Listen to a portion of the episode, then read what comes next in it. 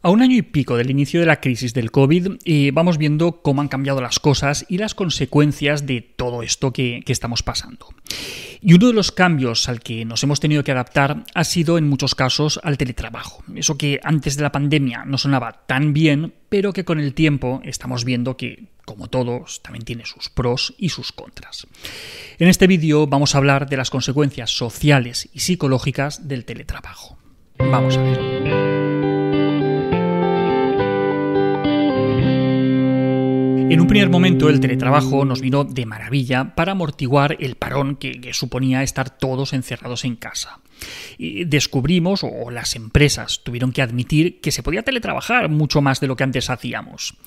Eso tuvo y tiene unas ventajas evidentes, pero también hace que tengamos que gestionar los retos que supone el enseñar y el aprender de manera remota, el atender a nuevas situaciones y necesidades que surgen de, la conciliación laboral, personal, familiar, o la importancia de cuidar la salud mental y el bienestar laboral. A nivel social, esta crisis ha hecho más evidente la existencia de, brechas en el acceso a, los medios o a las competencias digitales para, personas de diferentes niveles educativos, grupos de edad, etnias, zonas geográficas. Es decir, no todos disponemos de los medios y no todos disponemos de los conocimientos para poder realizar ese teletrabajo o esa educación a distancia. Y también el teletrabajo ha aumentado especialmente la brecha de género laboral. Y es que como alerta la propia la propia ONU, esta crisis ha golpeado tres veces a las mujeres, por la salud, por la violencia doméstica y por tener que cuidar de otros. Por la parte de la salud, eh, las mujeres están sobre representadas en los sistemas de salud y de cuidados, por lo que han estado más expuestas al virus y se han contagiado más. En cuanto al segundo punto, la violencia de género, mm, durante los confinamientos, y muchas mujeres han estado encerradas con sus maltratadores, han estado mucho más aisladas y mucho más vulnerables.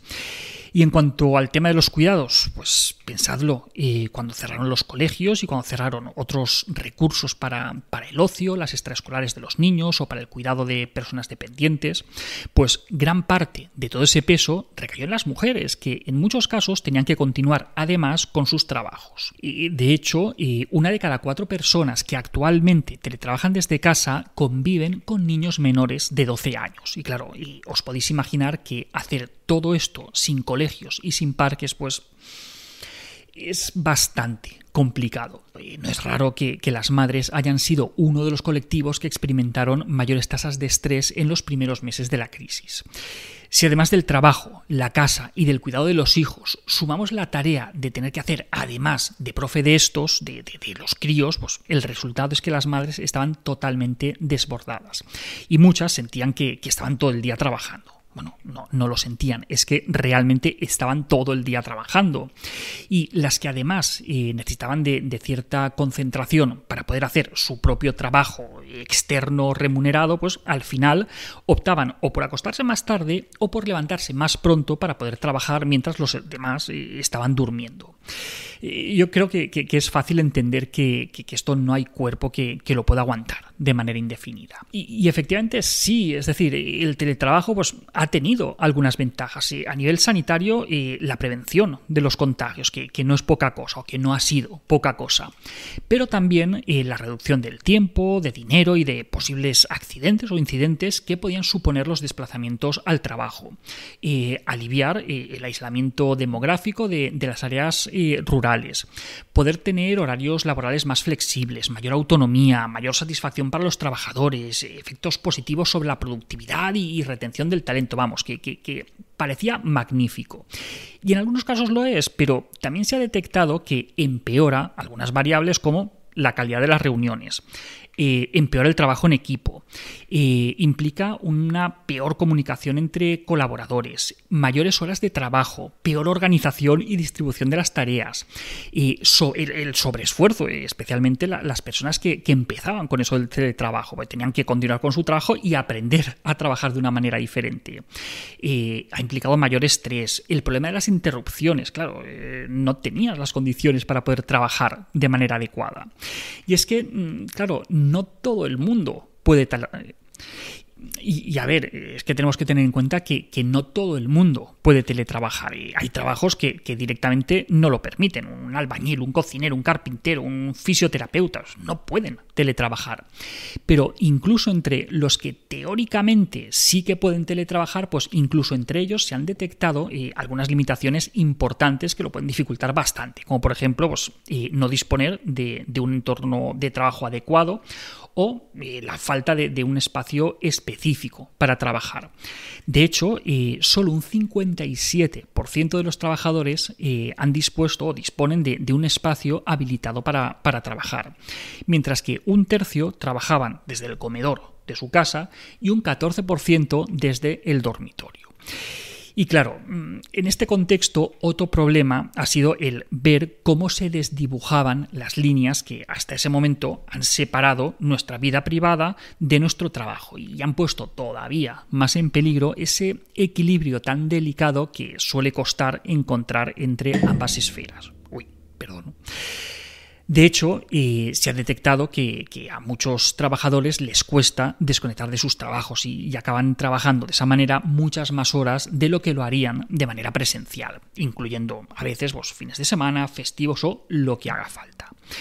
Y además, eh, todos estos patrones de horarios irregulares, el estrés, la menor exposición a la luz solar, el exceso de, exposición a la luz azul de las pantallas, pues todo eso también ha contribuido y se han visto cómo han aumentado esos trastornos del sueño entre las personas que han teletrabajado. Y claro, en este contexto, eh, la posibilidad de estar constantemente conectados, una posibilidad que, nos ofrece la, tecnología que tenemos, pues es un arma de doble filo, porque pues, es muy práctico poder conectarte en cualquier sitio y a cualquier hora. Pero eso también supone una sobrecarga cognitiva, emocional, así como una disminución de la concentración y lo que algunos han llamado el tecnoestrés. Y es que, sí, que, al principio estamos todos muy contentos y, muy agradecidos a las videoconferencias que nos facilitaban el trabajo, el contacto con amigos, con familiares, pero... Pero a estas alturas de la partida eh, ya se empieza a hablar de, la fatiga Zoom. Y es que eh, cuando enlazas eh, la reunión por Zoom del trabajo con la del cole, con la llamadita a los abuelos, a los primos, acabas queriendo lanzar el ordenador por la ventana. Y, si además te relacionas con tus pacientes o con, tus clientes también por videoconferencia, pues os podéis imaginar que muchos estamos ya bastante cansados de las videollamadas. Y es que, de hecho, vamos, fijaos, o sea, estas aplicaciones han experimentado un incremento exponencial. En, el año 2019, Zoom contaba con 10 millones de usuarios. ¿Sabéis a, cuántos usuarios llegaron en 2020? A 300 millones de usuarios. Pasaron de 10 a 300 millones de usuarios, o sea que flipa. Pero es que aquí no acaba la cosa, es decir, eh, además eh, el aislamiento y la soledad son otros de los riesgos asociados al teletrabajo. Y es que hay gente que ha visto muy reducidos sus contactos sociales desde que han tenido que quedarse en casa para trabajar. Y esto era un problema que se podía resolver fácilmente combinando el trabajo presencial con el teletrabajo.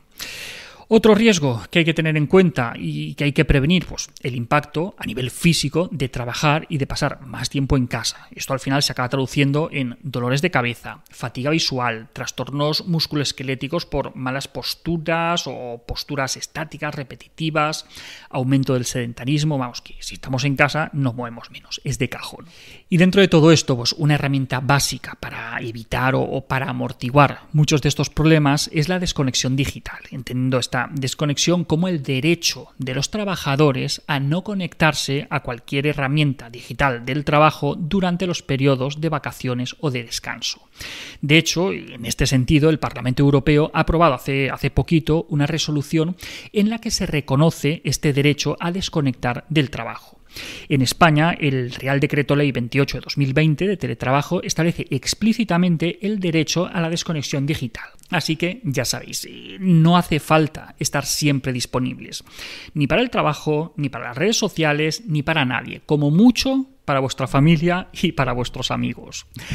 Y hasta aquí otra píldora de psicología. Si os ha gustado podéis ayudarnos compartiéndola. Además, ya lo sabéis, tenéis muchos más vídeos y muchos más artículos en el canal de YouTube y en albertosoler.es.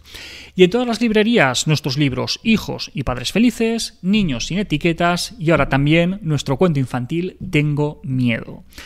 La semana que viene, más Un saludo.